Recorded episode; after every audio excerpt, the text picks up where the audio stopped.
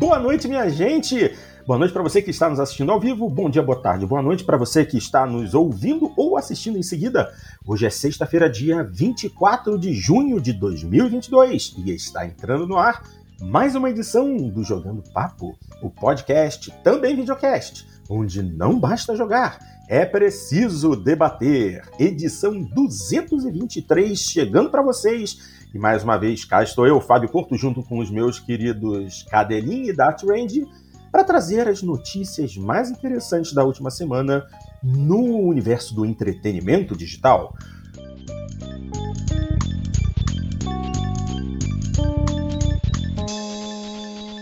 Temos bastante coisa para falar, muita notícia. Vamos começar com essa daqui, que é o tipo da notícia que o Cadelin curte, ele acha interessante, notícia de PC, né? Ele que é um cara do PC. Então eu quero ver o que, que ele vai falar depois dessa. A notícia diz assim: Cuidado! GPUs de mineração usadas estão aparecendo com chips de memória mortos. GPUs de, mineração de segunda mão podem funcionar bem, mas a memória pode estar muito bem emparedada, tornando uma placa gráfica usada fraca. Olha que interessante. Bom, é uma tradução automática, podem haver alguns errinhos, vocês me perdoem, mas vamos lá. Há uma chance muito boa de que a GPU que você comprou de segunda mão de algum mineiro de criptografia desesperado funcionará bem. A mineração de Ethereum 24 horas por dia não coloca muito estresse indevido no silício gráfico, principalmente porque muitos deles terão underclock para reduzir o consumo de energia. Isso não significa que a placa gráfica como um todo funcionará bem, porque o que a mineração de criptomoeda parece mastigar são os chips de memória conectados à sua GPU. Esses poderiam ser fritos e depois contornados por um minerador empreendedor, e a placa inteira continuaria mancando como a sombra do seu antigo eu. Uh, cuidado, comprador. Essa é a questão geral sobre se você deve aproveitar a última crise das criptomoedas e comprar uma GPU barata de segunda mão, que está presa nas minas de criptografia dos últimos dois anos. Um artigo recentemente publicado pelo WCCF Tech é, conta a história de um usuário que comprou uma placa MSI RTX 3080, 3080 por cerca da metade do preço do varejo atual nos Estados Unidos, apenas para descobrir que 2 GB de memória dessa placa estavam queimados.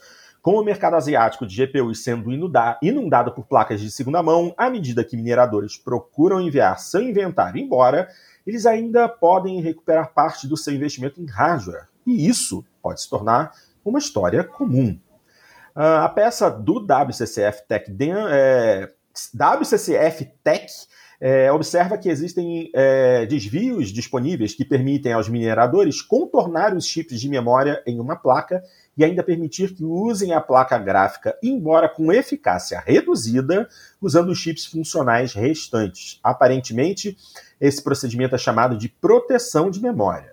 Você poderia, se tivesse acesso imediato a chips de memória idênticos, substituir os queimados e sua placa estaria mais uma vez pronta para rodar em nível total. Mas esse é um caso de nicho e é mais provável que você fique com uma placa ruim.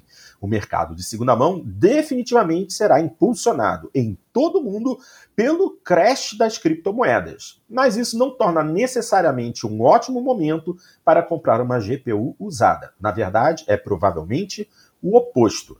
O conselho seria evitar qualquer GPU de segunda mão que você suspeite ter sido usada para mineração. E, se possível, vê-la funcionando antes de gastar o seu dinheiro arduamente ganho. E é isso aí, vejam bem. É, o Cadeirinha acabou de comprar uma, uma pra, praca. Olha que beleza! Essa uma placa! Show, uma, uma praca! acabou de comprar uma E não teve não. problema. Não teve problema. problema porque é novinha. Mas essa é uma situação que vai pegar muita gente de surpresa, não é mesmo? É, eu, eu jamais compraria uma placa usada de minerador, né? Mas o problema está aí. Elas ficam tá sendo forçadas o tempo todo. É, mas o lance é identificar. Como é que você vai saber se foi uma placa legitimamente usada por um gamer ou foi uma placa de minerador? É, é se é alguém que está que tá vendendo várias placas ao mesmo tempo no Mercado Livre, tu já sabe de onde. Estranhamente, estranhamente, o cara tá com várias 3070 usadas é, à disposição. A ideia, a, ideia, a ideia é interessante. O Dart deu uma dica interessante. Se você fizer uma busca no Mercado Livre e usar um, e encontrar um mesmo vendedor tentando desovar uma série de placas idênticas, é um bom sinal de que era uma placa usada para mineração de criptomoedas. É, é uma dica interessante, pode até funcionar. Mas agora, que é uma maldade, é, né? É, o alerta é importante, Porto, porque, como você destacou, né, eu, eu, finalmente entrei na nova geração, pelo menos no PC aqui, porque eu consegui a. a comprei para mim uma, uma 3070 Ti, aproveitando agora a baixa de preços. Baixa de preços que tem várias explicações, é claro, mas sem dúvida nenhuma é impulsionada naturalmente pela queda das criptomoedas. Né? As criptomoedas foram, em grande parte, as vilãs do aumento é, extraordinário do preço das placas. Só para vocês terem uma ideia, e eu, eu sei disso porque eu, eu tinha deixado na minha wishlist desde o começo, é, essa mesma placa que eu comprei agora e que eu paguei um pouco acima ali de, de 4 mil reais, quer dizer, basicamente aí o preço realmente dos consoles da nova geração, é, essa mesma placa, Porto, a questão de 6, 7 meses atrás, um pouquinho mais talvez, ela chegou a estar 11 mil reais. Então, nós não estamos falando assim de, de uma diferença de 10, 20, 30, 40, 50. Não, e até eu vi o gráfico que, que tem daqueles aplicativos que tem uma barra que tu instala no, no browser que dá os gráficos de preço, né? Até 31 de maio tava, tava no. Tava no, na base de 7 mil e pouco, 8 mil. É, e a queda brusca foi dia 1 de junho. Exatamente. Nós tivemos essa queda bruscamente esse mês, e aí eu aproveitei para comprar, embora até a expectativa do mercado seja de que as placas eh, podem baixar ainda mais de preço, mas eh, esse modelo em particular que eu peguei ele assim, eu acredito que até pode vir a baixar, mas vai ser algumas centenas de reais. Eu achei que, eh, felizmente, né, não. Eu, eu, eu podia me dar o luxo de comprar agora sem esperar, sem apostar numa queda aí de mais algumas centenas de reais aí assim, mas, mas não vai fugir muito disso por causa do preço norte-americano, né? Mas sem dúvida nenhuma, é, isso foi influenciado fortemente pela, pelo crash que tivemos aí, quase crash, pelo menos, de várias criptomoedas. E aí, realmente, o que aconteceu foi, foi, foi, de duas ordens, né, Porto? Nós tivemos uma queda na busca pelas placas novas, porque o pessoal que estava minerando criptomoeda não está não tá investindo mais nisso agora, pelo menos temporariamente. E, e, e teve a, a, concorrência das placas uh, usadas que começaram a ser vendidas no mercado, né? Então o preço realmente das placas uh, despencou. Uh, isso é uma boa notícia para todos nós, na verdade, que gostamos de games, né? Porque quem joga no PC tem a oportunidade agora dessas placas de vídeo estarem disponíveis, obviamente, para o a preço mais acessível para os seus computadores. É, e para o pessoal que gosta também de jogar em notebook, e também o pessoal que joga nos consoles, principalmente PlayStation 5 e até o Xbox, que vinham vem sofrendo com é, dificuldades de abastecimento e de chips no mercado, é claro que com menos placas dedicadas sendo desenvolvidas, até própria, as próprias empresas, como a AMD no caso, elas podem se focar nos, no, nos consoles daí, né? Então talvez diminuir um pouco essa carência de, de suprimentos de consoles que nós temos no mercado. É, dito isto, em virtude dos preços estarem em queda, para os nossos ouvintes aí que tiverem condições, é claro, de comprar uma placa de vídeo nesse momento, eu diria é, que esse é o momento, tá? Como eu falei, pode ser que é, caia um pouco mais, pode, entendeu? Mas pode ser que não também, pode ser que se estabilize, pode ser que, que haja um, um leve aumento. Vou voltar àqueles preços antigos, eu acho muito improvável. Teria que ter um aumento drástico, extraordinário aí da, das criptomoedas para ter um novo aumento desse gênero. Mas, mas as criptomoedas são muito volúveis, né? Elas sobem e descem com uma velocidade espantosa. É então, é, eu, eu diria assim: se tem condições de comprar agora, realmente o momento está muito bom. Aqui no Brasil, em particular, está muito bom. Uh, e aí, nesse momento, né, pô, tem muita gente que acaba indo para seminovas, porque vai aparecer seminovas aqui usador, né? Para as placas usadas, né? É. E muita gente vai, vai acabar vendo placas usadas à disposição realmente nos, nesses sites. E aí realmente tem que ter muito cuidado, Porto, porque mesmo uma placa usada estando mais barata, não é um investimento pequeno, é um investimento alto, da por cima. E aí são de pessoas que não estão te dando garantia do produto, né? não estão te dando suporte para o produto. Então você paga do jeito que recebe o produto do jeito que ele está, né? E, e aí é, é, um risco razoável, né? Porque existe, sem dúvida nenhuma, um desgaste muito grande das placas é, que são utilizadas para mineração, porque elas funcionam 24/7, né? Elas não uhum. param. É. Então é óbvio que tem um desgaste, é evidente, não, não, precisamos nos esforçar com relação a isso. Então, muita, muita cautela. E a, a dica que o Dart deu é muito boa, na verdade. Né? Se você conseguir identificar isso, né? Que se trata de um vendedor eventual que de, realmente está se desfazendo de sua placa nesse momento por um motivo ou outro, ok. Agora, se você tiver desconfiado ali de que, putz, esse, cara, esse mesmo cara está botando mais duas, três, quatro, cinco, seis placas no mercado aí, você consegue identificar isso, a chance é muito grande de que seja oriunda de, de, de, de mineração de criptomoedas. É, é isso aí. É, a minha GTX 970 eu comprei acho que lá por 2017. E eu comprei de um amigo que tinha usado ela por um ano. Comprei ela usada. E acho que ele tinha é. usado por um ano, ano e meio. É, e, e, ela tá firme até hoje, né? É, você conhecia, você conhecia a procedência. A hum. minha GTX 970 tá lá no Rio, no computador que meus pais usam. Que eu, eu comprei a placa zero quilômetro em 2016, no início de 2016. E eu sei que está funcionando, porque é o meu pai que tem usado o computador para diversas coisas, obviamente não jogar, mas ela está lá vivinha. Um dia, eu, um dia ela vem, ela volta para as minhas mãos. É. Mas, mas eu, eu, devo dizer, sabe, Porto, que é claro, eu, eu investi porque é meu, meu hobby principal e, e, e eu gosto muito da, de, de, jogar no PC, mas a verdade é, antes da 3070, eu, eu da, da 3070 Ti, eu, eu usava uma 1080 Ti aqui no meu computador. E, e, eu devo dizer com, com, tranquilidade, sabe, Porto, que a maioria dos jogos é, ela dava conta muito bem. Até porque, é, assim, eu jogo até em monitores 2K. Uhum. Mas a maioria dos jogadores de PC joga em monitores 1080. Então, assim, a, rodando a 1080, sinceramente, a, a, a 1080, né, a geração, a 1070 também, a 1070 e 1080, que é gera, duas gerações atrás ainda, eu posso garantir para vocês, elas dão conta do recado de qualquer jogo da nova geração. Qualquer jogo. Entendeu? Ah, Rodando a 1080. Tá? Sim. Fique bem claro isso. A 2K, alguns pouquíssimos jogos, é, elas tinham uma certa dificuldade de rodar acima de 30, a 1080 Ti, que é uma, uma excelente placa, elas tinham um pouquinho de dificuldade de rodar acima de, de 30 FPS. O exemplo mais clássico de todos é o Cyberpunk, né? Que além de todos os problemas dele, o, o Cyberpunk é, a 2K, tá? Não 1080, 2K, é, com a 1080 Ti eu tava fazendo 24, 25 Nossa. FPS mais ou menos, sabe? Nem nenhum terror, dá para jogar, obviamente, né, naturalmente, mas não chegava a 30. Uh, e agora com a 3070, assim, eu até eu, eu tô procurando aí do jogo que vai desafiar ela, porque por enquanto eu tava até brincando. O meu, o meu monitor ele só reproduz no máximo 144 FPS, né? Porque a frequência dele é 144 Hz. Mas eu tava jogando o, o Halo Infinite, por exemplo, com tudo maximizado no Halo Infinite, e, e, ele chegou potencialmente, claro que o meu monitor não reproduziu isso, mas ele chegou potencialmente a 390 FPS em determinados momentos do jogo, né? O, o padrão dele rodando a 2K, importante frisar, tá? Não é, não é 4K. O padrão dele ali estava girando a casa ali de 80 FPS, mais ou menos, né? Então, assim, é numa quantidade de frames que você já realmente você nem percebe, né? Você via ali a flutuação de 80 a 100 FPS, então nem percebe o que está acontecendo. É.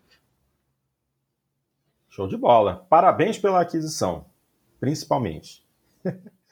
Vamos em frente, porque a gente ainda tem que discutir mais uma notícia aqui referente a hardware. Vamos sair do, do âmbito do PC e falar de consoles. Vendas, para variar. Xbox Series X e S supera o PlayStation 5 em vendas no Japão, enquanto a Sony enfrenta problemas de distribuição. Uh, de acordo com a Famitsu, essa notícia foi publicada hoje. De acordo com a Famitsu, a família de consoles Xbox vendeu 6.695 unidades durante o período de 13 a 19 de junho, ou seja, basicamente semana passada, o que supera as 3.035 vendas do PlayStation 5. Ainda está divididinho aqui, foram 3.423 Xbox Series S e 3.272 Xbox Series X. Embora a Sony permaneça muito à frente do Xbox em termos de venda no Japão em geral, isso marca a segunda vez nessa geração que as vendas semanais foram significativamente maiores a favor da Microsoft. No mês passado, a Famitsu informou que a Microsoft conseguiu vender 6.120 unidades do Series S na semana de 9 a 15 de maio, com 105 consoles Series X adicionais vendidos no mesmo período, enquanto o PlayStation 5 conseguiu emplacar apenas 2.963 unidades, ficando bem atrás. Acredita-se que a Sony está atualmente sofrendo com escassez do PlayStation 5 devido a problemas na cadeia de suprimentos. A equipe da IGN Japão relatou que é simplesmente mais difícil encontrar um PS5 no Japão que os consoles Xbox, particularmente o Series S, que é bem mais fácil de encontrar. É, este é um ótimo marco para a Microsoft, que historicamente tem lutado para ganhar território no Japão. Para colocar em perspectiva, no ano passado, o Xbox Series X e S teve a sorte de obter 3 mil vendas combinadas. No entanto, com problemas na cadeia de suprimentos martelando os números de vendas do PlayStation 5, o Xbox está capitalizando com essa ausência no mercado. Mas isso, infelizmente, provavelmente será um impulso temporário para a Microsoft.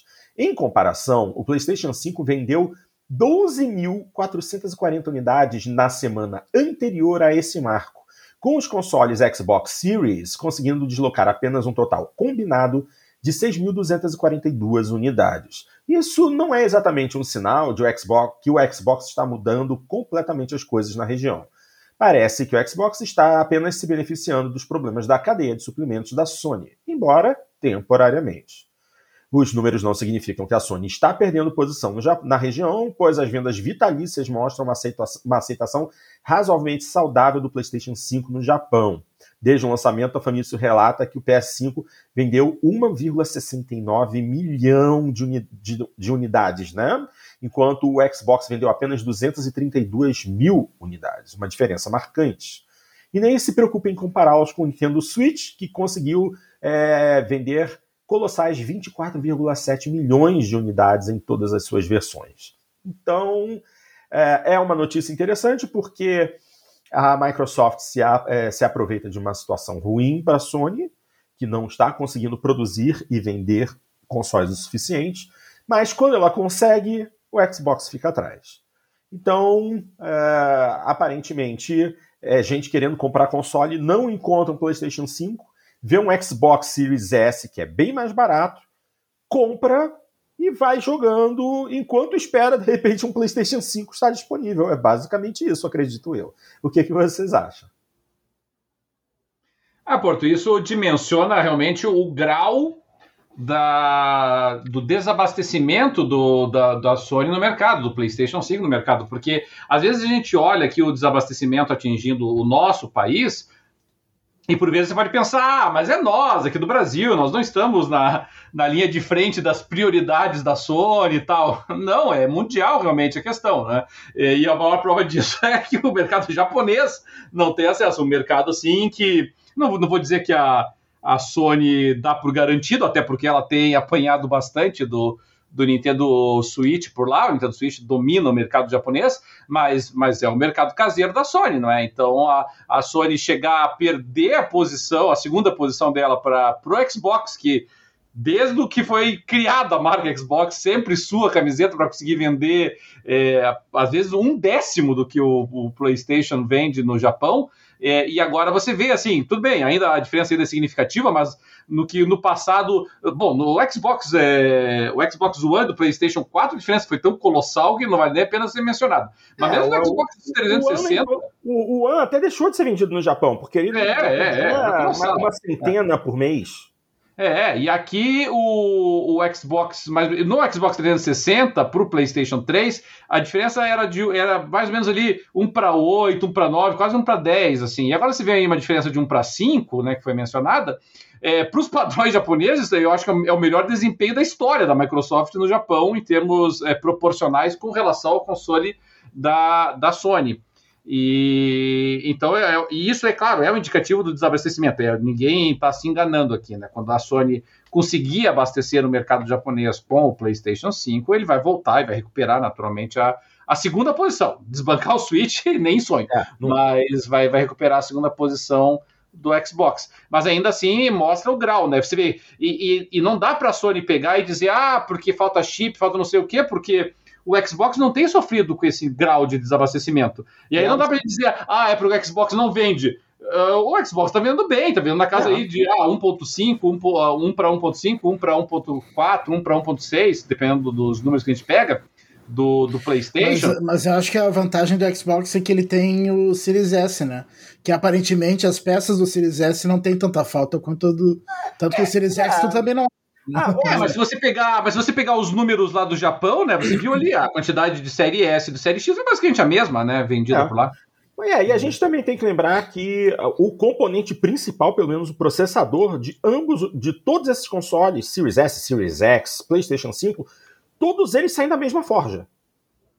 Isso é que é o mais interessante. São processadores muito parecidos, com as mesmas tecnologias, produzidos pela mesma empresa, saindo da mesma forja, se não me engano, são processadores AMD saindo da forja da TSMC em Taiwan. Então, pelo menos em questão de processador, a Sony não deveria de ter problemas. Agora, é, outros componentes que formam o conjunto do PlayStation 5 é que eles estão tendo dificuldade. E assim, a gente fala que o, o, o, Series S é um console muito mais simples de se produzir, e certamente é, mas os números de venda do Series X também estão bons. E o Series X, eu pelo menos considero tecnicamente um console muito, de produção muito mais complexa até que o PlayStation 5. O PlayStation 5, em questão de design, ele tem uma, uma placa-mãe uma placa relativamente normal, com os componentes espalhados nessa placa, numa placa enorme, enquanto pô, Xbox Series S, X tem uma North Bridge e uma South Bridge separadas, e o conjunto é todo sanduichado dentro do gabinete. É um console que eu, eu acredito que seja até mais caro de produzir do que o próprio PlayStation 5, tecnicamente mais complexo de, de se produzir também, e está vendendo. Enquanto isso, a Sony está largando. De, quando acontece, né? Porque a própria reportagem comentou que na semana anterior a esse marco, o PlayStation 5 conseguiu vender 12 mil unidades. O que que ocasiona isso? É, a gente só pode especular. Mas é basicamente isso, né? Pois bem, minha gente, podemos seguir para a próxima. Vamos falar agora um pouco de software. Aliás, vamos falar de From Software. Essa aqui é, essa aqui é rapidinha, só para constar, porque a, a, reportagem diz assim: From Software, depois de Elden Ring, outro jogo já está nos estágios finais de desenvolvimento. Já vem título novo da From aí, e o que, que seria? Em 2018, Hidetaka Miyazaki cedeu uma entrevista ao site 4Gamer, onde afirmou que a From Software estava produzindo três jogos e meio. Esse meio jogo em questão se tornou Deracine, um jogo para a realidade virtual. Com relação aos outros três títulos, nós temos Sekiro, o recém-lançado Elden Ring e um outro título misterioso que está a caminho. De acordo com o diretor da From Software, Miyazaki afirmou em uma entrevista que esse título inédito está nos estágios finais de desenvolvimento. Tal informação foi partilhada mais uma vez com o site 4Gamer em outra entrevista inédita. Questionado sobre o jogo remanescente da lista que citou em 2018, ele respondeu: sim, está a caminho. Estamos nos estágios finais. Portanto, esse jogo inédito deve ser revelado em algum momento entre o restante desse ano ou 2023. Se tratando desse jogo, tudo indica que seja um novo título da franquia Armored Core.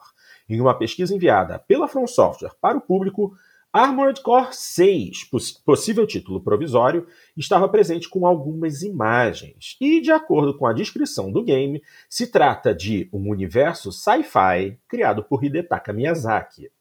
No entanto, apesar de aparentemente ser um criador desse novo universo para a franquia, não há indícios que Miyazaki esteja dirigindo o projeto. Ademais, vale ressaltar que há outros diretores de jogos no estúdio, e pode ser um caso semelhante ao que aconteceu com Dark Souls 2, onde Miyazaki apenas supervisionou.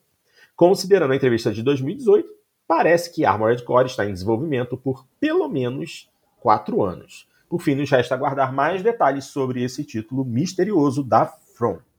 Bom, é uma mudança relativamente boa, né? Depois de Elden Ring, depois de, de tanto jogo Souls-like, um joguinho de mecha eu acho que vale a pena. Eu só acho que o Cadelinho não partilha muito do meu interesse, né, Cadelinho? Você não é muito chegado em mecha, não, né? Eu, inclusive, pouco antes da gravação, a gente já estava discutindo a esse respeito e eu já estava querendo te esganar. É, mas o realmente não é bem a minha praia, Porto, mas a, eu acho que a tua aposta aí é bem, bem factível, sabe? É, ninguém sabe, é interessante, né, que, que a, o jogo já esteja, de acordo com o pessoal da From, na iminência de ser lançado e, e rigorosamente ninguém, ninguém sabe que jogo é esse. Numa época em que tudo parece vazar antes, é impressionante que, que esse não tenha vazado nada mais significativo. A gente está realmente é, tateando no vazio aqui, assim. Mas, mas realmente, eu, eu penso assim, que se fosse qualquer coisa relacionada a alguma das, das IPs mais novas, mais recentes e mais badaladas da From, uhum. eu acredito que nós já teríamos mais notícias a respeito disso, né? Já teria vazado alguma coisa, alguma continuação. Eles mesmos já mencionaram, né, sobre algumas continuações. Agora, esse realmente está sob, como é que eu vou dizer assim, está sob é, sigilo, né? Uhum. E, e, aí, para estar sob sigilo e, ter se mantido assim, sigilo por tanto tempo, pegar assim uma franquia secundária essa altura do campeonato da From, né, como Armored Core, pode ser, pode ser. Eu, eu nunca gostei dos Armored Core, eu sempre achei é, muito, muito feios os jogos Armored Core, assim, é, nunca gostei deles, assim. Mas, e, aliás, de jogos de mecha de forma geral. Mas, assim, sempre tem espaço pra gente morder a, a língua, né, Porto? É, é isso. Eu nem sei. Eu, eu também não, não tenho interesse nenhum nesses, nesses jogos. Né? Fala de novo, Cadelinho, finalzinho. É, esse Armored Core, se sair é o quê? É o, é o sexto título? Vai ser o sexto. Agora é interessante lembrar que uh, o jogo anterior, Armored Core 5, foi lançado em 2012 para Play 3 e Xbox 360. Era, Veja bem, já, já temos 10 anos aí. É, é isso aí. Já tem bastante tempo. Uh, uh, o, o, último desenvolvimento em questão de Armored Core foi um DLC, uma expansão para o Armored Core 5, que era a tal de Armored Core Verdict Day, que foi lançada um ano depois, em 2013. De lá para cá, não temos mais nada. Então, se a From está querendo se basear em alguma franquia das antigas para desenvolver coisa nova, basicamente é isso aí. Armored Core 6 possivelmente chegando é. ano que vem e ainda ter, podemos ter alguma notícia nova, informação ainda esse ano. E, e, e assim, por, se, se, alguém duvida do que eu digo, é, é, procure, você por aí não jogou, porque não é um jogo de grandes vendas, né? Procure Armored Core 5, que foi lançado pro PlayStation 3, é verdade, tudo bem? Mas, mas olha, o jogo ele é muito feio, entendeu? E nós estamos falando, ah, mas era o PlayStation 3. Poderia ser PlayStation 2 aquela porcaria. O, o, Lembre-se, nós estamos falando do PlayStation 3, nós tivemos é, Last of Us, nós tivemos é, Uncharted, nós tivemos é, Dark Souls, nós tivemos jogos muito bonitos no PlayStation 3. É essa coisa horrível do Armored Core. Eu tô procurando justamente uma imagem para ver. É... é... é horrível, é horrível. Se você dissesse que, é, que foi um jogo lançado, sei lá, no final da, do PlayStation 2, eu acreditava. É, eu tava. Eu tenho a impressão que ele saiu no 360 também, não saiu? Sim, Deve saiu. É, eu acho que teve uma demo, eu achei horroroso né, também na É, realmente. Eu tenho a impressão de ter experimentado ele. É, só, eu tô vendo um videozinho rápido aqui no YouTube e realmente ele é bem feinho. É muito feio. feinho. Que pena. Eu, eu ah, assim, vai, vai que o novo não, né? Vai que o novo é o, é o, o jogo de mecha mais bonito já feito na história, pode ser? É, eu que gosto de jogo de mecha, eu joguei muito Mac Warrior no PC na época em que eu era um jogador de PC, eu joguei bastante. Tinha joystick decente para jogar, joystick estilo manche de avião grande, com um monte de botão para poder configurar lançamento de mísseis, modo de movimentação e tal. Joguei muito Mac Warrior na minha época de PC, mas nunca vi nenhum jogo de mecha realmente interessante em console. Para mim, o único jogo de mecha bom, realmente legal de jogar, realmente hum. que assim, merece o nome é Titanfall. O resto é o resto, entendeu? Ah, tá ok então, se você tá dizendo. ah, o, o Mac Warrior, o último, o último, até recentemente foi o Mac Warrior 5, é muito feio também. Não, é pior Na verdade, que... o Titanfall, Titanfall é mais um jogo de tiro do que de mecha, né? Ele tem é, mecha, mas. Eu tô é... dando um desconto. É, não, é porque você controla mechas, mas os mechas de Titanfall, convenhamos, eles têm uma movimentação quase humana de tão rápida. É, é, é. entendeu? É. Um jogo de mecha, mecha mesmo, é aquele jogo em que, pô, você configura o, o, o, as armaduras para controlar o peso, para você ter velocidade de movimento, você calcula o peso dos mísseis que você está carregando. Isso é um jogo de mecha. Ou seja, para ser jogo de mecha mesmo, tem que ser jogo chato. Ah, tá. Mas o, o, o problema, o, um, um, dos problemas que eu tenho com jogos de mecha é que assim. É, é, uma vez eu li um artigo, infelizmente não vou lembrar da autoria, mas o, é, mas o, a, o cara tava falando, criticando positivamente o, hum. o Crysis na época. Então, um artigo bem antigo, primeiro Crysis, né? Yeah. E, e ele tava falando assim que que uma das qualidades do Crysis é que, assim, ele tinha todo aquele esquema lá com a, com a armadura, né? Que a armadura era cheia da, de você alterar lá as configurações dela e, e ficava invisível, ficava mais rápido, ficava não sei o que e tal. E aí ele disse o seguinte: é, é muito normal alguns jogos terem uma, uma ideia muito bacana, como essa da, da armadura do, do Crysis, né? E, e e se focar só nisso. E o jogo inteiro fica em torno de você aprendendo a mexer nas habilidades da, da armadura e fica por isso mesmo. E ele tá falando que o Crysis não. O Crysis teve essa sacada muito legal da, das habilidades da armadura, mas, mas, é um jogo muito maior, muito mais amplo, muito mais promissor que, que isso. E, e os jogos do Mecha, de forma geral, tá? E aqui eu eu generalizo na condição de quem obviamente não jogou todos os jogos mecha que já existem no mercado, mas a, a, os jogos mecha ele me passa a sensação, sabe, que eles ficam tão focados no mecha, né?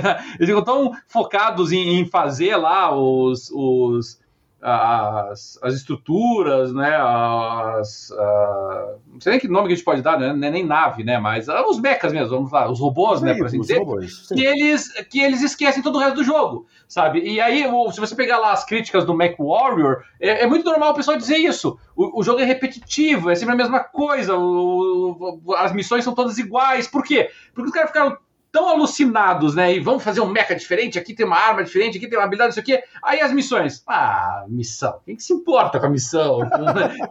e aí fica essa desgraça, né? É. É, realmente, realmente a gente é, é obrigado a dizer que, no geral, o jogo de mecha não tem muita história, né? Então, fazer o quê? Nesse ponto eu não posso, eu não posso negar. Cadeirinho tá certo. Mas ainda assim eu gosto. Vamos em frente, vamos em frente, vamos continuar falando de jogos. E vamos falar de Overwatch, porque tem gente que é viciada em Overwatch. Só que essa notícia aqui é a mais interessante. Blizzard confirma que Overwatch 2 vai substituir o primeiro jogo. Uh, Overwatch 2 está prometendo recuperar os tempos de glória do primeiro jogo. No entanto, ainda existem muitas dúvidas em torno dessa popular franquia de FPS que conquistou milhares de jogadores.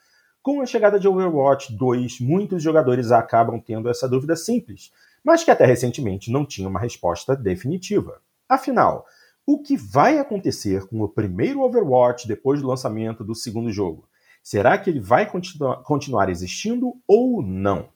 Agora temos essa resposta. A Blizzard confirmou oficialmente que o Overwatch 2 vai substituir o primeiro jogo, ou seja, diga adeus para o primeiro, pois ele será descontinuado.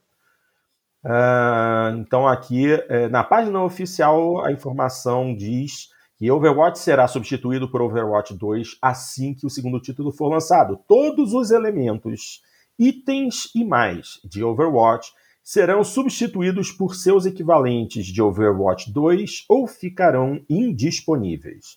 Itens de jogo Overwatch da Overwatch Legendary Edition poderão ser usados em Overwatch 2 pelo menos quem gastou dinheiro para comprar a edição mais cara, não fica a ver navios.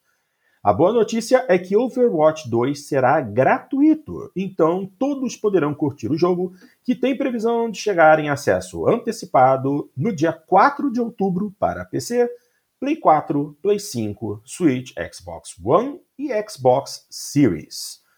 E é isso aí. Bom, é, assim, geralmente jogos é, muito focados é, num determinado estilo de jogo, em especial FPS, quando se fala pelo menos em FPS mais sério, tipo Call of Duty, Battlefield, os jogos antigos continuam existindo, até porque a temática é muito diferente.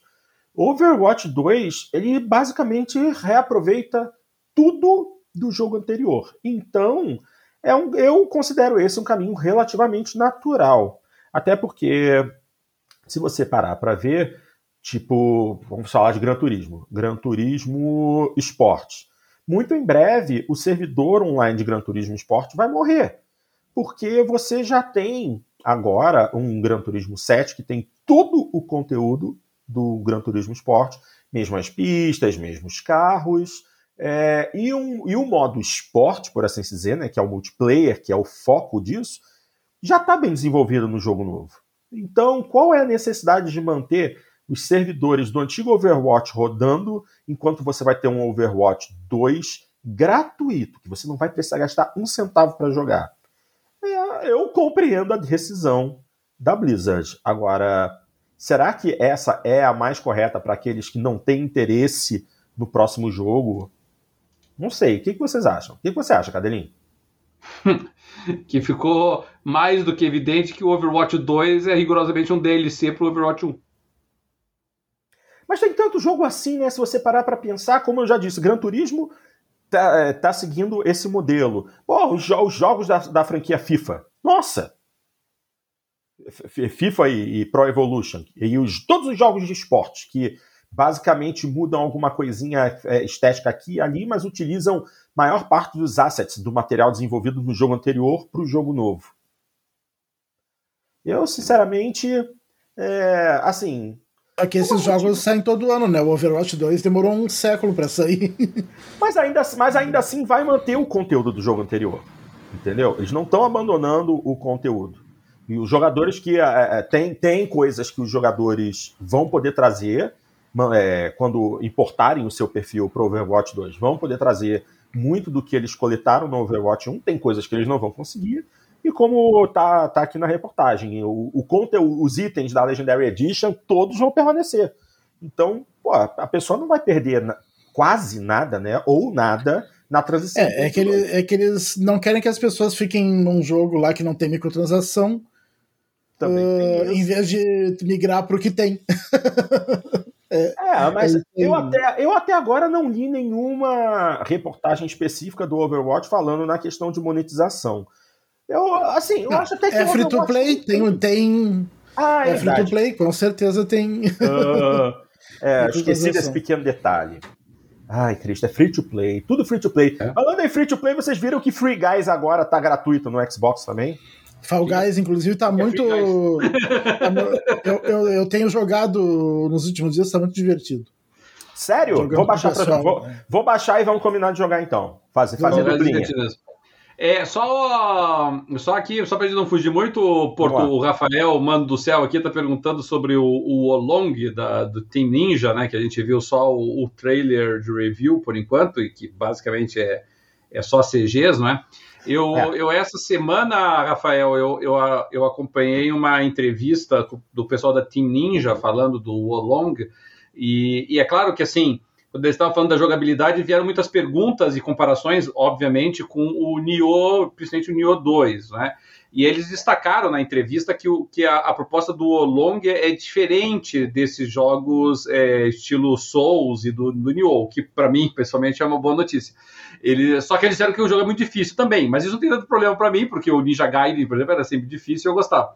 Eles disseram que, que, por exemplo, o combate no Olong não vai ser aquele sistema que você tem que ficar é, coordenando a tua barra de estamina para você ficar né, limitando a tua possibilidade de defesa e ataque e tudo mais. Mas ele falou que é um jogo que vai exigir bastante que você faça é, as alternâncias, né, as switches entre defesa e ataque, o que me parece muito típico de um hack and slash, ainda que um hack and slash mais lento, né? Ele, mas ele disseram também que o jogo tem componentes de hack and slash, ou, ou seja, vamos traduzir isso para a linguagem da Team Ninja. É, você vai passar por fases lá que você vai matar 500 mil inimigos sem maiores esforços, assim, como se fosse um hack and slash normal. E quando você chegar lá para enfrentar um chefão ou um semi-boss, aí não, aí vai ser uma luta que tem que ser mais cuidadosa, você vai ter que inverter mais entre defesa e ataque.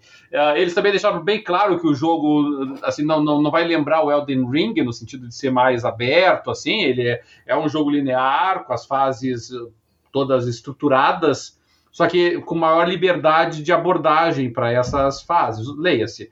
É, você vai ter que atacar lá, por exemplo, um castelo, um, uma, um pagoda, né, ou coisa parecida, e, e você vai poder abordar e tentar entrar e infiltrar sobre várias várias áreas diferentes, mas assim, vai ter que passar por lá, né? Não tem escapatória disso. Então é basicamente isso que eles falaram. Mas ainda é muito vago, né? Tem que esperar termos mais detalhes do jogo. É, o Rafael também comentou quando ele chegou e começou a postar as coisas dele no, no chat do YouTube, falando do Fidelity Effect no Xbox Series. Aí sim, Forza com Ray Tracing em tempo real. Cara, honestamente, eu não tô levando muito a sério isso não. Não levo mesmo, porque tendo como referência Gran Turismo 7, que tem um ray tracing apenas em replays e no modo fotográfico, e isso faz com que o jogo rode a 30 frames por segundo para poder exibir o ray tracing. É, e se a gente levar em consideração também que a diferença de poder gráfico é, entre o Play 5 e o Series X não é uma diferença tão grande, eu honestamente estou achando que Forza Motorsport para rodar com ray tracing, vai precisar rodar 30 frames por segundo. Tá? Tô achando muito Mas... difícil é, 60 frames por segundo com ray tracing. Mas é, é, que eu acho que ele tá falando daquele, daquele novo recurso da AMD que, que vai liberar para Xbox, que é tipo o DLSS da, da AMD que isso possibilitaria. Ah, sim, sim. Ele efetivamente é processa, processa em, é, ele processa em, em resolução menor e reprocessa a imagem para aumentar a resolução. É, pode, pode, é, pode ser, mas aí a gente não vai estar tá rodando em 4K verdadeiro, né? É um 4K reprocessado. O console não tem, efetivamente, não tem poder para calcular 4K 60 frames por segundo é, e ray tracing é, sem utilizar um artifício técnico desse nível. Então. Ah, mas se esse artifício fizer enganar bem os olhos, tudo bem. Sincera, sinceramente, faço, fa, faço a mesma coisa que no PlayStation 5. Eu desativo o ray tracing para ter tudo a 60 frames por segundo. E a, e a imagem é absolutamente perfeita, é maravilhosa. Se eu começar a notar artefato de processamento na tela, eu já me irrito. Então, é, eu vou desligar a Fidelity Effect e rodar sem Ray Tracing para garantir a qualidade máxima da minha imagem. Basicamente isso. Vamos em frente, vamos em frente, vamos continuar falando de jogos. E dessa vez vamos falar de. É, dele, Diablo Imortal. Mesmo com críticas, Diablo Imortal rende 24 milhões de dólares em duas semanas. Com mais de 8 milhões de downloads, o controverso jogo para celulares já pode ser considerado um sucesso. Reportagem lá do Tecnoblog. Diz assim: Apesar de tantas críticas e promessas de boicote por parte dos jogadores, a Blizzard já pode encarar Diablo Imortal como um estrondoso acerto. O jogo para dispositivos móveis já ultrapassou a marca de 24 milhões de dólares com compras internas, com microtransações além de ter sido baixado cerca de 8 milhões e meia de vezes. Tudo isso em apenas duas semanas de seu lançamento. Ou seja, muitos fãs deram uma chance para o título free to play. Segundo informações do site Game Dev Reports, adquiridas através de analistas da AppMagic, os números apresentados nos primeiros 15 dias são definitivamente animadores para os desenvolvedores do game. Os valores são divididos entre 13 milhões da App Store e 11,3 milhões do Google Play. Vale também destacar que o país que tem a maior taxa de downloads de Diablo Imortal é os Estados Unidos, com 26% do total. A Coreia do Sul vem em segundo com 11%, seguida de Brasil e Japão, com 8% cada. Vários outros países dividem a porcentagem restante.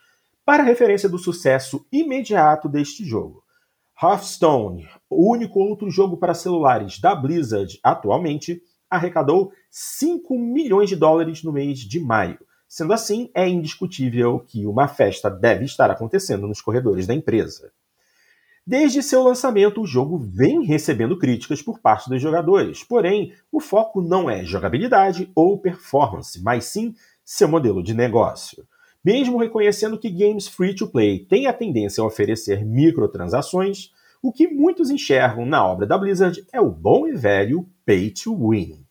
Por exemplo, muitos jogadores e streamers descobriram que a soma financeira para maximizar os status de um personagem chega perto dos 100 mil dólares, uma quantia exorbitante para dizer o mínimo. Além disso, o sistema de tesouros exige um investimento de tempo e dinheiro absurdo por parte do usuário. Com isso em mente, é de se compreender que os fãs estejam insatisfeitos com o estilo predatório do jogo, mas não creio que muitos se consideram surpresos com isso. De qualquer forma, o sucesso inicial de Diablo Imortal representa a força da marca e o acerto da empresa de trazer a franquia para os dispositivos móveis. E é isso aí. Algum de vocês dois chegou a experimentar? Porque eu sequer vou instalar isso no meu, no meu celular. Eu até baixei por curiosidade, mas não, não abri ainda para ver como é que tá. Pô, Dart. Ainda não. não adianta, eu não tenho hábito de jogar no celular, não adianta. É, é mas eu ainda vou experimentar, nem que seja cinco minutos. É, se em cinco minutos você descobrir todas as, uh, todas as microtransações, ou pelo menos aquelas mais egrégias, você, por favor, informe. Eu sei que Cadelinho não vai jogar isso em celular nunca. Não, mas eu, eu dei algumas olhadas no Diabo Imortal, é, Porto, e eu achei ele muito bonito, sabe? Eu não, achei então, que. É o que o pessoal achei... tá falando, é o que o pessoal tá falando. Tecnicamente é. é um jogo bonito, é um jogo que roda bem no celular. É, eu achei muito bonito e, e, embora eu não tenha jogado no celular, é, todas, as, todas as pessoas, sem exceção, com quem eu conversei que jogaram, disseram que a jogabilidade está muito boa, que para um jogo de celular, assim, é, que é sempre um pouco é, clunky, né, é um pouquinho é, desajeitado, eles disseram que ficou muito boa a adaptação ali para os controles do celular. Uhum. E, só que, assim, não adianta, o você, esse estigma do, da microtransação, e o estigma merecido, diga-se passagem, né, que as pessoas têm, é, acaba prejudicando o jogo. Mas também, assim, prejudicando, não sei, né, Porto? Como você mesmo falou, né? É um jogo que está fazendo milhões de dólares, está vendendo horrores. É, recentemente teve um, alguém lá que gastou acho que 15 mil dólares para comprar um. conseguir um item lá no jogo e aí destruiu. Enquanto, enquanto tiver esse tipo de otário, que não tem nome. Uh, não tem outro nome para esse tipo de pessoa. É, Enquanto é. tiver esse tipo de coisa, não, não vão parar de lançar free to play com, com é. cada vez pior. É, e, o Cade, e, o Cadelinha, né? é, e o Cadelinha ainda é, errou o valor. Porque o Cadelinho falou em 15, não, Cadelinho, 20 mil dólares é, para tá. comprar, para conseguir uma gema lendária. E não conseguiu. Mesmo depois de gastar 20 mil dólares. É, se não me engano, parece que era um youtuber famoso, né, que fez isso, né? Fez pra testar mesmo. Então, provavelmente foi. O dinheiro foi de algum patrocinador, não dele. É. Então, gente, vamos continuar falando de Diablo Imortal, porque tem uma outra reportagem aqui que também é muito interessante, que é uma comparação, não é exatamente uma comparação, mas uma discussão a respeito de microtransações em alguns, dos jo alguns jogos de muito sucesso jogos que é, estão disponíveis, que vendem bem, não são jogos free to play, são jogos até que você tem que pagar para jogar, mas que ainda assim você tem que investir em microtransações para acelerar o seu avanço no jogo. Mas então vou fazer a leitura, porque primeiro ele vai falar a respeito é, de Diablo Imortal em si. A reportagem está lá na, na gameswfu.net. Eu nem conheci o site, mas vamos lá. Diablo Imortal comparado às piores microtransações da história dos jogos.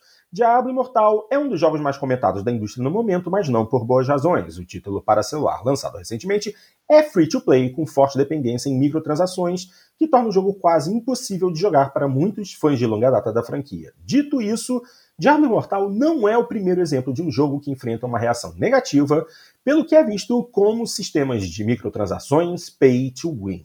No entanto, a escala da controvérsia em torno de Imortal o coloca firmemente em comparação com algumas das piores controvérsias de todos os tempos.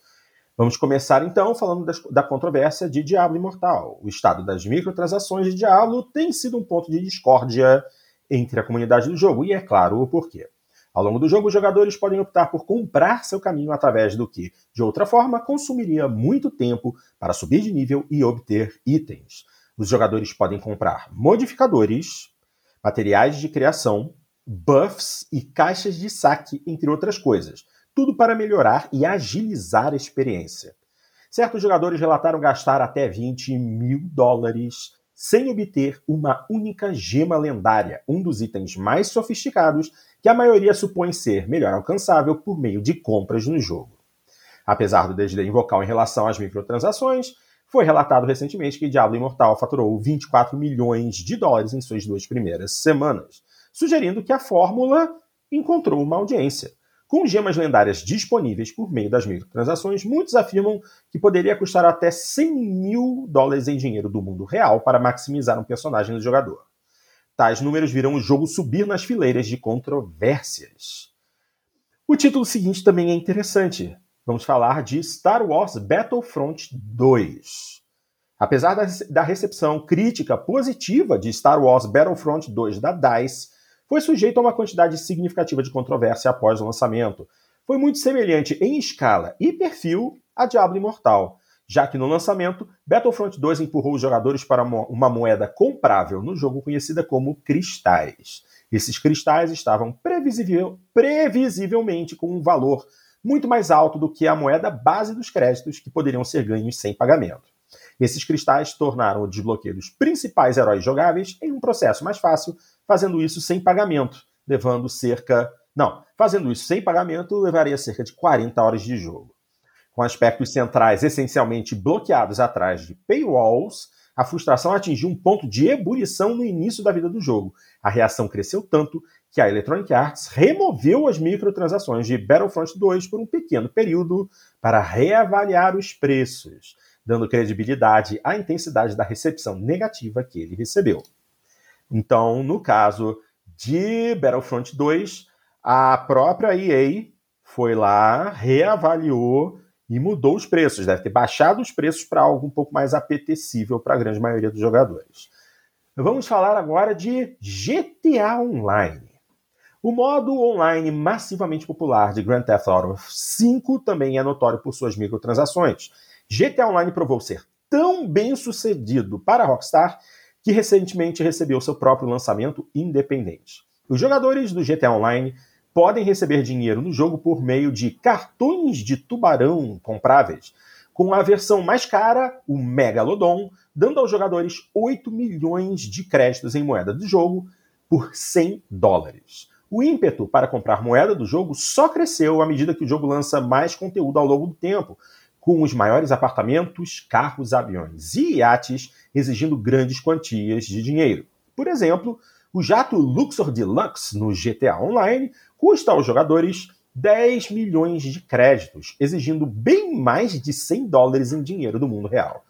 Todas as mercadorias de GTA Online podem ser compradas com dinheiro acumulado por meio de jogabilidade gratuita. No entanto, o tempo e esforço necessários às vezes estão fora do campo das possibilidades para os fãs. Com GTA Online chegando ao ponto de lançar o seu próprio serviço de assinatura chamado GTA Plus, a escala de suas compras no jogo talvez até exceda Diablo Imortal. E essa foi uma das que eu fiquei mais bolado quando foi anunciada, essa história de GTA Plus.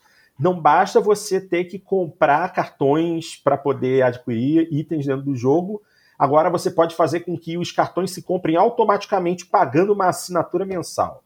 Sinceramente, é triste. E vou te falar, deve ter uns quatro, cinco, talvez até seis anos que eu não jogo o multiplayer do GTA. Quando eu boto o GTA para rodar, é só para brincar no single player. O, todo esse conteúdo extra, esses carros, casas, aviões, apartamentos, negócios, submarino, nada disso eu peguei. Meu nível no GTA Online deve ser 47, 48, enquanto tem gente aí no nível 900. Não perco meu tempo com isso. Mas, uh, mas dá para se divertir no GTA Online sem, sem comprar essas coisas. A não, é. ser que tu, a não ser que tu queira muito comprar avião, casa, essas coisas, mas, mas jogar, jogar mesmo, tu te diverte bastante. Mas, mas é, é assim, uma coisa, uma coisa que pelo menos é, essa reportagem fala, é, não comenta no GTA é a questão de você avançar mais rapidamente no jogo graças a microtransações. Eu acredito que isso não acontece. Sim, mas o, qual é o objetivo de avançar no jogo? É ter dinheiro para comprar essas coisas. Essas é. coisas que são supérfluas, não, tu não precisa delas para jogar. Exatamente. É, é, é pra, assim, te divertir. É, é que o, os modelos de microtransação, o microtransação não tem um padrão de modelo único, ele Sim. varia de acordo com o tipo de jogo, né? Então, você tem várias, vários apelos comerciais para microtransação. É, ele pode ser um apelo estético, o que é verdade, muitos têm disso, principalmente nos jogos que são eminentemente multiplayer, porque aí aqui o apelo é, é para individualização da experiência. Porque quando você está lá num jogo multiplayer e você é mais um de 50 personagens absolutamente iguais uns aos outros, é, você perde né, aquela sensação de identidade com o personagem que você está fazendo. Então você acaba gastando dinheiro para conseguir essa, essa tua personalização. Né? Você é um jogador diferenciado, é diferente é... dos demais, né? Um cara que está investido naquilo que você está fazendo. Esse, Esse é um apelo não me pega. Esse apelo não é, me pega. Para mim, tanto faz. Para mim, né? o importante é jogar. Para mim, o importante mas, é... Mas pega muito. Eu disse atrás, você sabe que eu jogo. Eu jogo o Rocket League há muito tempo, né? E, eu nunca gastei dinheiro no Rocket League. Eu sempre joguei Rocket League gratuito, porque é, eu peguei ele na época do pro PlayStation 3, quando ele. O pessoal até falhou ao ver isso, né? Ele chegou a ser gratuito na, na, na assinatura da PlayStation Plus e eu peguei ele gratuito naquela época e depois peguei quando ele virou gratuito no PC também. E, e, eu nunca gastei nada nele. E volta e meia, eu tô falando disso de brincadeira, parece patético, mas não é brincadeira. Mas, é, muita gente quando quer me xingar no jogo, né? O cara tá brabo, eles me, me xingam de pobre. Eles dizem que eu sou muito pobre porque eu só uso os carros básicos. Eu não tenho nenhum carro pago no jogo, eu não tenho nenhuma coisa assim. Então, uh, tem esse componente nos jogos online, né? E, mas não só isso, né? você tem outros jogos que não, tem outros jogos que exigem, eh, que é uma questão de tempo, né? Você para você ganhar tempo no jogo, você acaba gastando dinheiro, porque senão você tem que fazer um, um, aqueles grinding sem fim, né? Ficar destruindo um monte de gente, matando um monte de gente e tal, até conseguir elevar o teu personagem. Então, é, tem vários modelos realmente que são utilizados. Eu, e, mas eu não gosto de, da, do modelo de microtransação porque eu acho que ele apela para aquilo que é, para aquilo que tem de pior no, em nós, né? A nossa, ele apela para inveja, ele apela para impaciência, é, ele aí. apela para ganância, ele é. apela para Uh, até para o impulso irracional né, da pessoa que está ali, ele apela para irresponsabilidade infantil, porque, é, querendo ou não, há muitos menores de idade acabam tendo acesso a, a contas, né, conseguem fazer algumas transações. Então eu, eu, eu, realmente eu não gosto, sabe? Eu, eu sempre fui muito crítico de jogos free to play por conta disso, né? Eu acho que realmente ele, é, ele apela para o que há de pior na gente. Não, não, não sou, não deveria jamais puni-lo, mas ele, ele, ele me lembra muito, e eu entendo nesse aspecto, e exclusivamente nesse aspecto, as comparações com os jogos de azar, né? Porque o jogo de azar apela para isso, né? Apela para para o impulso, apela para a emoção, apela para o irracional, apela para a perda de perspectiva das coisas, uhum. é, da pessoa que está ali envolvida no jogo. Nesse aspecto, realmente, a gente pode traçar uns certos paralelos. Então, eu, eu prefiro realmente que o jogo é, cobre lá o preço para que você tenha acesso a ele, mas te dê acesso a, a tudo que ele pode oferecer, realmente, sabe? É isso aí. É eu, eu até precisei me ausentar rapidamente. Deixa eu te perguntar. Eu tenho Rocket League, assim como você, mas eu não jogo tanto. Agora, todos os itens é, de microtransações em Rocket League são apenas estéticos ou você tem é, coisas que você pode comprar para melhorar o seu status no jogo e tornar você um jogador melhor? Não, os, os, adesivos, as pinturas, né, o rastro do foguete, tudo isso é puramente estético. Existem os carros do Rocket League não são iguais. Isso é importante destacar, sim, né? Sim, sim. Eles não, eu, os carros não são estéticos. Os carros eles têm diferenças, né? Então, se você tem um carro que tem uma carroceria maior ou menor, e isso afeta a física dele, né? Então, tem alguns carros assim que eles são mais compridos, então eles chegam na bola antes, né? Tem uns carros que são mais altos, então isso tem um efeito. É, felizmente, em defesa da Psyonix, é, se você pegar qualquer lista, entrar em qualquer site especializado em Rocket League e, e pegar ali a lista dos melhores carros para o jogo, é, os carros básicos do jogo sempre vão aparecer no top 10. Pelo menos Bom. dois deles sempre vão aparecer no top 10. E, e um deles, volta e meia, como primeiro colocado. É, mas, não raro, alguns carros que são pagos aparecem nessa lista também, né? Então tem, por exemplo, um carro que é o do, do Batman, né? O, o Batmóvel, Batmóvel é. ele é um carro muito bom para o jogo, assim, é um carro assim muito equilibrado, é um carro assim que tem bom tamanho, boa altura, é, boa envergadura, é, então ele é muito elogiado como sendo um dos melhores carros disponíveis. Ele é pago. Entendi. Então, nesse aspecto, você pode dizer, ah, tem um, né, um cara que tem esse carro, tem um carro melhor do que os outros. Mas, a, de forma geral, se você pegar ali os, os, pro players, é, eles não usam esse carro. Primeiro, porque não pode usar nos campeonatos, né, carros uhum. pagos. Mas, segundo, mesmo no dia a dia, eles acabam usando os carros mais básicos, porque realmente eles são bons, eles dão conta do recado. Mas você vê como a linha é tênue, né? De repente, é, você erra a mão num negócio desses e pronto, né? Você acaba lançando um carro que já desequilibra. Porque a gente tem que pensar nisso, né? Em altos níveis de competitividade, qualquer diferença é, comparativa ajuda, né? É, e aí você aí. começa a ver ali que no top 10 dos carros disponíveis começa a entrar carros que são pagos, né? você já começa a ficar naquela. Né? Para nós, né, que jogamos assim, eu, mesmo eu que jogo muito Rocket League, ainda jogo a nível casual, ele, é, não faz diferença nenhuma. Mas em níveis mais altos de competição pode dar problema. É verdade, é verdade. Ah, tá. Recentemente, o Gran Turismo 7 começou a oferecer aqueles cartões para você poder comprar carros. Aquilo eu nunca vou fazer. Eu sei que tem carros no jogo que são caríssimos, carros de 20 milhões de créditos. E juntar 20 milhões de créditos em Gran Turismo leva tempo. Agora, até que nem tanto. Existem algumas formas de você conseguir juntar um dinheiro relativamente rápido. Mas esse relativamente rápido é, na verdade, ao redor de 1 milhão e 600 mil créditos por hora. Isso é o máximo que as pessoas têm conseguido fazer em Gran Turismo atualmente. Então, vamos lá, 1 milhão e 600 mil créditos, eu vou precisar fazer um grind de 14, 15 horas para conseguir os 20 milhões para comprar um carro. Eu não vejo isso como uma coisa interessante. Então, eu só estou comprando aquilo que está na faixa de no máximo 3 milhões, alguma coisa assim, o carro mais caro que eu já comprei custou 6 milhões, mas eu me aproveitei de um glitch na época para poder fazer dinheiro rápido. Conseguia fazer é, 4 milhões de créditos por hora, se não me engano. Era alguma coisa assim. Mas assim. É, não, não, 4, 4 milhões não, 3 milhões e 600 mil por hora. Mas isso. Tá bom. É. Ainda bem que você elogiou, tá demais. É, é, eram 3 milhões e 600 por hora. Dava para cada 15 minutos a cada 20 minutos dava para fazer. É, é, não, a cada 15 minutos dava para fazer 1 milhão e 600. Isso, isso, isso aí. Agora, o máximo que dá é a metade disso. E, bom, e vamos falar então do, do, da última controvérsia dessa reportagem sobre microtransações, que é justamente as microtransações do FIFA Ultimate Team, que esse eu acho que é o pior de todos. Um exemplo contínuo de controvérsias sobre microtransações vem de uma outra franquia da EA, FIFA. A Electronic Arts introduziu o modo Ultimate Team no FIFA 09, ou seja, olha o tempo que já tem, já são 13 anos tirando dinheiro do povo.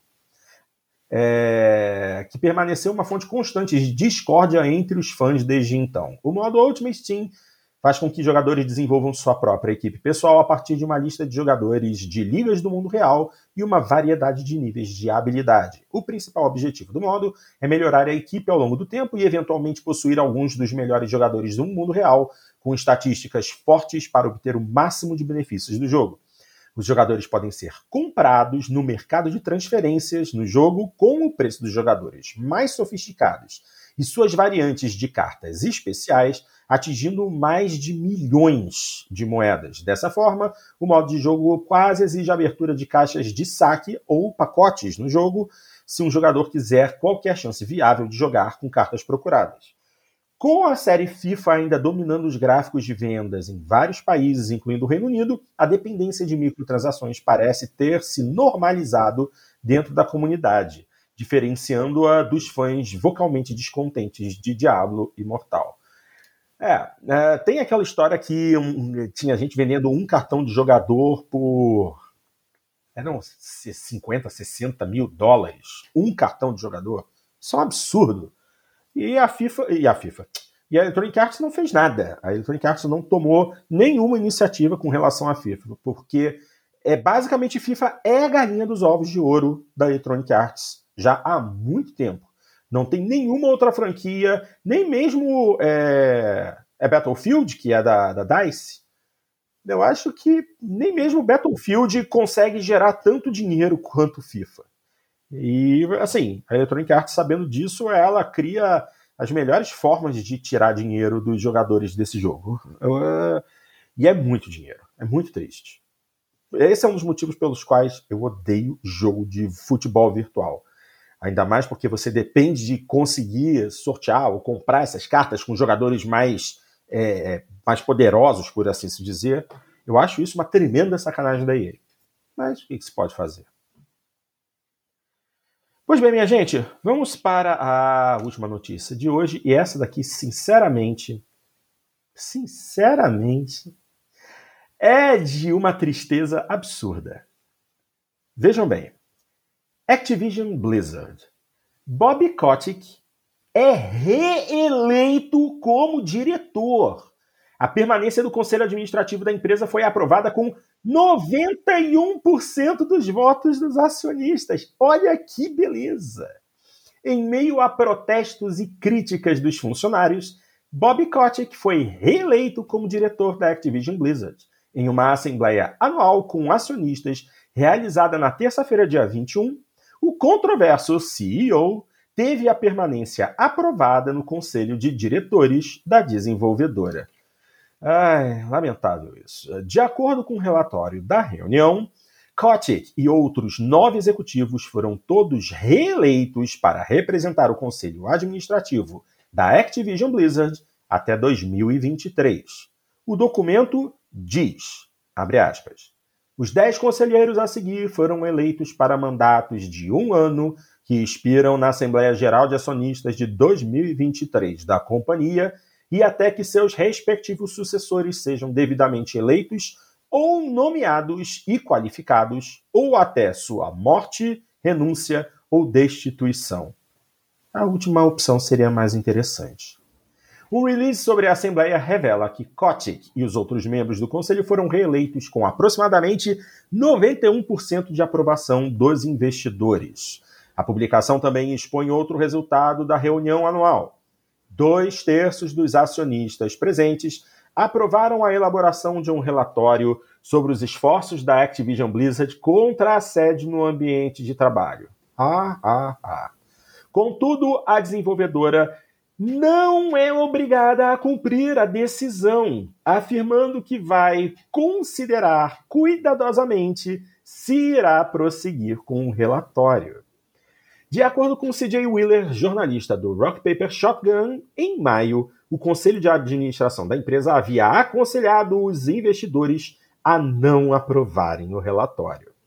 Bob Kotick é acusado de viabilizar o ambiente de trabalho tóxico e ter atitudes predatórias à frente da Activision Blizzard.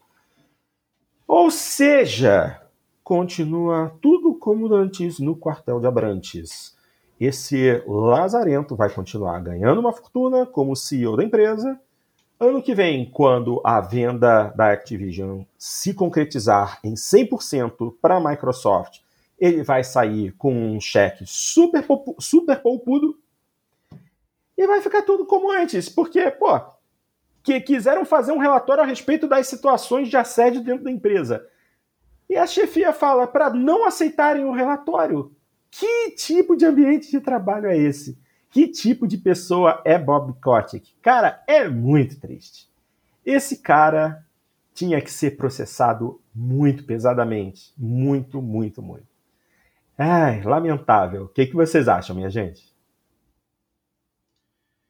Olha, Porto, eu não sei exatamente qual é a participação hoje do Kotick do ponto de vista é, acionar, das ações da, da Activision, mas nós temos que lembrar que, assim, embora ninguém afirme, não seja correto afirmar categoricamente que a Activision pertence ao Bob Kotick, mas na, na prática, sim, entendeu? Porque o, a Activision ela, ela passou a existir como Activision precisamente depois que o Kotick, com um parceiro dele, comprou praticamente um quarto da empresa, das ações, da, da empresa, que na época nem chamava Activision, chamava outra coisa que me fugiu o nome agora, Digimedia, Digi alguma coisa, não sei, não vou lembrar agora. Mas enfim, era uma outra empresa a, que nem trabalhava com videogames, provavelmente dito, isso lá em 1991. Ele adquire a, essa um quarto, né, que para fins de controle acionário é praticamente efetivo controle da empresa, e, e aí ele assume a direção da empresa, nomeia, é ele que batiza ela de Activision, e, e, e, ele que decide, ó, vamos começar a trabalhar com videogames. E logo na sequência eles compram vários estúdios de desenvolvimento e, e criam, daí provavelmente dita a Activision e com todos os estúdios de lançamento dela. Então, assim, nunca existiu uma Activision sem ele na, na, na direção, no comando da empresa. E foi ele que, que levou a aquisição da, da da, de, todos os estúdios que foram adquiridos pela, pela Activision no período, foi ele que, eh, lançou o Call of Duty, foi ele que, enfim, tava, teve por trás de todas as principais decisões da empresa, e foi ele que catapultou a Activision para o, o gigante que ela se tornou com o passar do tempo. Então, é claro que o Kotick tem um lastro é, dentro da empresa gigantesco, né? independentemente do percentual da, que ele detenha das ações atualmente, que realmente eu não, não sei qual é. Uh, e não só dentro da, da Activision, né? Ele é até conselheiro da, da Coca-Cola, ele não é, não é, uma figurinha é qualquer que ele está falando. Ele, traba então, ele, trabalhou, ele trabalhou até na Commodore. Isso, é, acho que antes da Activision, né? Isso. É. Então, então assim, é difícil você pensar realmente na Activision sem o Kotick. E em tese, em tese, ele estaria indo para a reta final dele agora no comando da empresa, né? Então estariam só renovando ele aí para para que ele faça essa transição para a Microsoft. Claro que dentro da estrutura da, da Microsoft ele pode vir a ocupar algum tipo de cargo e até comandar a Activision. Mas é, eu não sei, Porto, eu, eu acho que não, sabe? Eu acho que realmente é, é a reta final agora, é só para que ele dirija a empresa nesse período de transição, realmente. É, tá chegando ao fim. Se tudo correr bem, daqui a um ano, exatamente um ano, inclusive, é, possivelmente.